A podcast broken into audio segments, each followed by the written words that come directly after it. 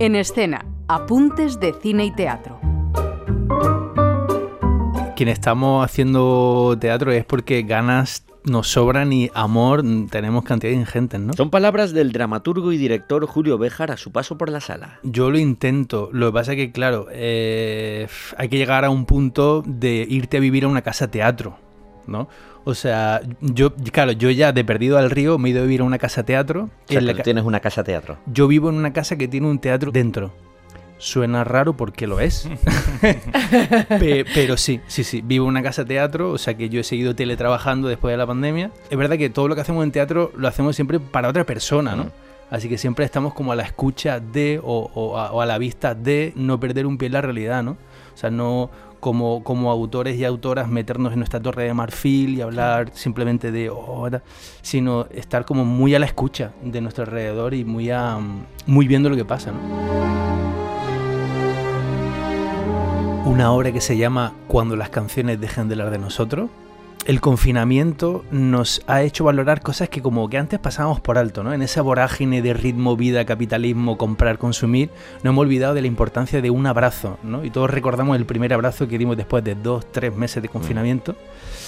Y claro, ese primer abrazo que yo di después de un mes de confinamiento ha sido el motor de una obra que va precisamente de dos personas que inician una relación sexoafectiva durante el confinamiento, uno de ellos atraviesa toda la ciudad de Madrid de norte a sur con una bolsa de supermercado fingiendo que acaba de comprar en un supermercado. Uy, más de uno estará diciendo.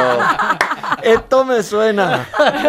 Esto me suena. Y, y, de eso va la obra, de una pareja que se conoce de esa manera, se van a vivir juntos. La obra ocurre en la casa teatro y los 14 espectadores que entran en mi casa se sientan en el sofá de la pareja, eh, transitan la cocina donde cocina la pareja, y hacen un viaje en esa relación. Y como muestra, un poquito de esta obra surgida del imaginario de Julio Bejar. Nos estamos conociendo. Quizá estemos yendo demasiado rápido. Al principio tenía miedo. Pero es el ritmo que nos ha pedido el cuerpo. ¿Cuánto tiempo se necesita para conocer a otra persona? 50, 60, 70 años. Conocerla realmente. ¿Toda una vida? ¿Acaso llegamos a conocernos lo suficiente a nosotros mismos como para pretender conocer a otra persona? No sé. Solo sé que me gusta estar con ella. Siento ganas de compartir mi tiempo con él. Me gusta que sea vegetariana. Al principio me molestaba que siempre que íbamos a tomar algo, solo podíamos comer patatas bravas. Me conozco todas las raciones de patatas bravioli de Madrid. Pero lo que más me gusta es que cuando se pone triste, come jamón. Pero no el jamón que te venden envasado al vacío. El que te corta a mano el carnicero en el súper. Me gusta cuando se pone nervioso y tiene algo serio que decir, algo que le está costando decir. Entonces, coloca las cosas de manera geométrica, muy ordenadas. Así. Me gusta que cuando se ducha, en lugar de dejar que los pelos se cuelen por el sumidero, los pega en la pared de la ducha para recogerlos luego y tirarlos a la basura. Me gusta cómo mueve las manos cuando habla. Mueve las manos como si estuviera buscando la idea, como si escarbara con ella en su cabeza la idea. Me gusta su talento, es una gran actriz.